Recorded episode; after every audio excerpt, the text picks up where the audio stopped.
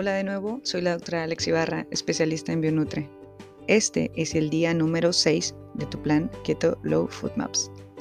Hoy vamos a hablar sobre los lácteos, de los cuales es muy importante saber que todos son diferentes. No todas las leches, cremas o yogurts van a ser iguales inclusive cuando sean de la misma marca. Muchas veces podemos creer que porque estamos eligiendo una opción light estamos haciendo lo correcto o estamos, estamos eligiendo la versión más saludable de cada producto. No siempre tienes que optar por productos desnatados. No solo en gusto se rompen géneros. Siempre hay que saber y reconocer cuáles son los nutrientes que aportan y sobre todo, ahorita con la ayuda de las nuevas etiquetas, hay que saber para qué sirven y cómo las podemos utilizar para que los alimentos nos vayan a ser de beneficio total en este proceso, en este mes. Las opciones que vienen en tu menú o en tu aplicación NutriMind van a ser específicas para ti. Sin embargo, puede ser que tú tengas muy arraigados ciertos gustos. Entonces, para eso son estos consejos que te voy a dar el día de hoy. Cada que vayas a elegir derivados lácteos, debes prestar mucha atención al porcentaje de los macroelementos, esto es, en el porcentaje de grasas, porcentaje de proteínas y porcentaje de carbohidratos en general, por porción de lo que vayas a elegir. Si quieres saber un poco más, pregúntale a Diego.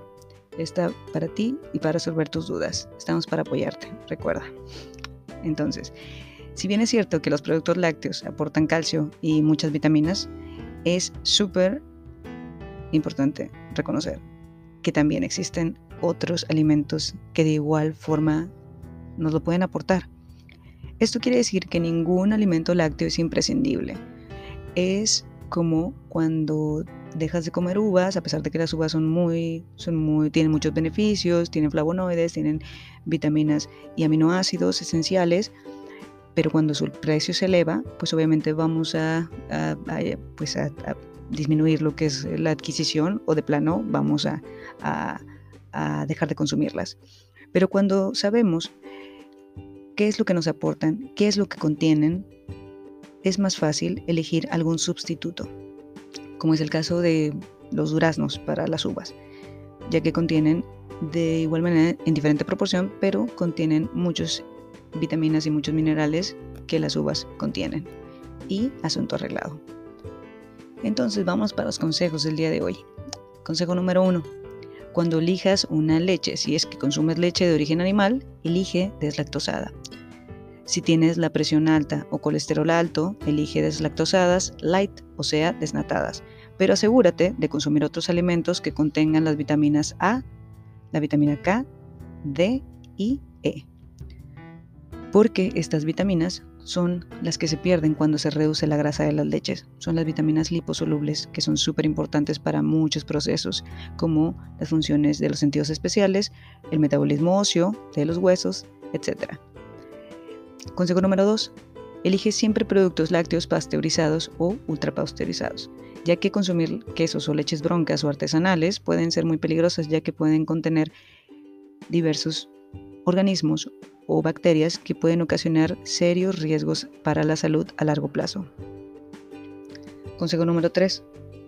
Para elegir el mejor queso, tienes que saber que los frescos, ya sea panela, canasta, em, quesos, eh, quesos eh, muy, muy, muy blancos que no se deshacen con el calor fácilmente, son mejores opciones cuando deseas mantener la masa muscular por su alto contenido en proteínas. Por ejemplo, dentro de ellos está el queso ricota, ya mencioné el panela, el media crema o para untar. Pero si lo que deseamos es perder grasa, habrá que elegir quesos añejos, por ejemplo, el parmesano, manchego, chihuahua, Oaxaca, cheddar, brie, el mozzarella, gouda. Estos quesos van a ser los duros o añejos.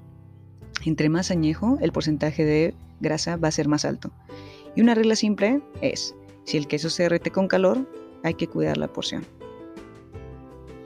Consejo número 4. Te voy a dar unos tips para reconocer cuánto es una porción adecuada en el día a día de, los quesos, principalmente, o de los lácteos. Tip número 1 o 4.1, para quesos duros, solo una rebanada al día, que sea del grosor de tu pulgar. Tip número 2, Para la leche, como máximo, sería un consumo de 400 mililitros o un vaso mediano al ras. Tip número 3. Mantequillas, margarinas, cremas y natillas se integran solo en una comida al día. Consejo número 5 y último.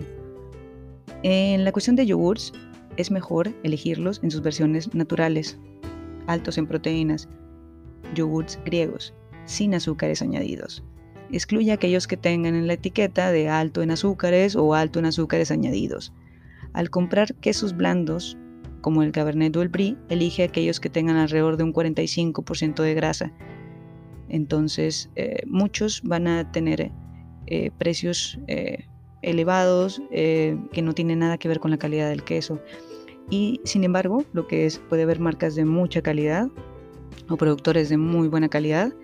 Sin embargo, cada persona es diferente y dentro de cada persona sus necesidades van a ser muy diferentes. Si tienes más dudas, si tienes alguna cuestión de que no te haya quedado claro, mándanos un WhatsApp a, a través del WhatsApp Business de Diego Nutre. En Bionutre estamos para ayudarte. Nos vemos mañana.